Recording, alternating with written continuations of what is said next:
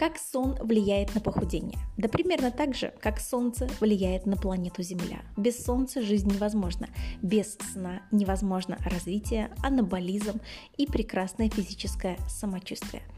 Какой бы ты ни была гениальный по части тайм-менеджмента, дети вносят свои коррективы. Я была на этом месте и знаю, что такое 5 лет дефицита сна, когда ты мечтаешь поспать, но у детей свои планы. Конечно, бывают младенцы разные, и не все мамы это испытывают, но мне кажется, что я хапнула максимальную дозу бессонницы, которая сломала мои мозги, и вот уже несколько лет я лечусь от этого недуга и не могу сказать, что стабильно победила. Иногда хорошо, иногда плохо. Сон для любого зожника – это как самый целительный эликсир.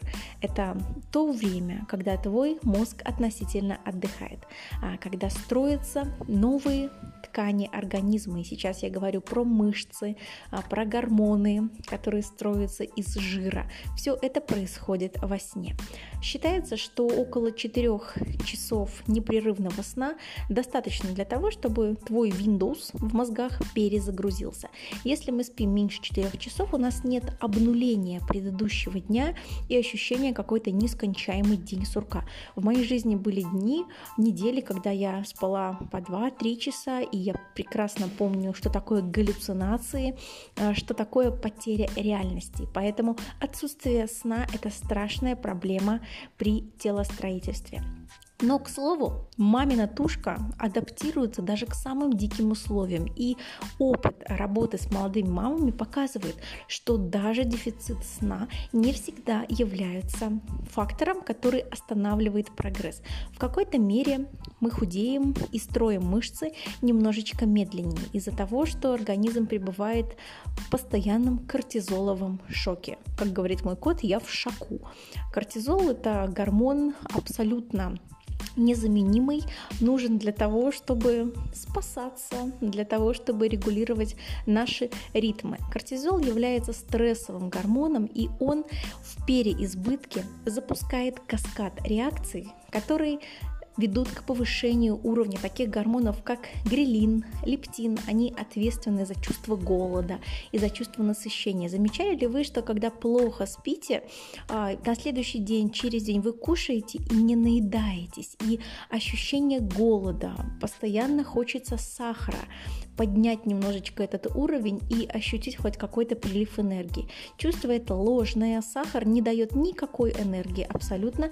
Нам нравится вкус сладкого, нам нравится думать, что это помогает. К сожалению, это не работает.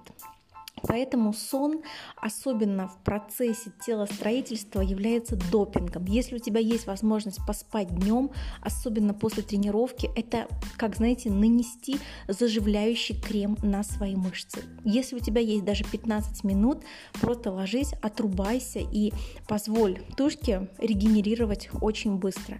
Поэтому в любой непонятной ситуации нужно учиться спать. Легко сказать, сложно сделать. Я знаю, о чем говорю, потому что у меня гигантские проблемы с засыпанием. В моем случае очень помог космос. Я включаю тихонечко-тихонечко а, на ютубе документалки про космос и представляю, как я лечу на Voyager межпланет и спутников. Это как-то отстраняет миллион мыслей в голове и тебя просто вырубает. А если не вырубает, то твой мозг не занят перегоном проблем, каких-то задач. Ты отключаешься, и по телу проходит такой легкий импульс расслабления. Это говорит о том, что регенерация началась.